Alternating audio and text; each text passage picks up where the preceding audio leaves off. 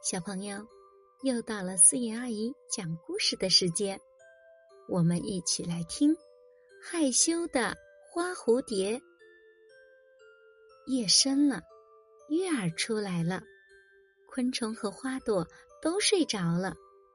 一只花蝴蝶悄悄地在月光下跳起舞来。这只花蝴蝶很害羞，总觉得。自己的舞姿不够优美。白天，他躲在角落里看姐妹们跳舞；夜里，他偷偷的独自练舞。哆瑞咪，哆瑞咪，花蝴蝶哼着歌儿，快活的跳着。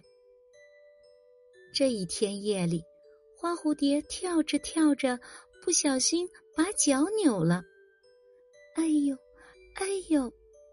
花蝴蝶小声叫着，它怕惊醒大家。你怎么了？不要紧吧？来，插点药水吧。小甲虫、小蜜蜂、萤火虫纷纷关切地说。他们扶起花蝴蝶，帮它上药。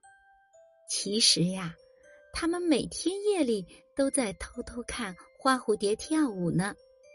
啊，你们。你们都没睡呀？花蝴蝶感到有些难为情。花蝴蝶，我们全看到了，你的舞姿美极了。大家真诚地说。花蝴蝶低下了头，小脸红红的，可心里别提多高兴了。小朋友，一直悄悄努力练习的花蝴蝶，舞姿真美呀！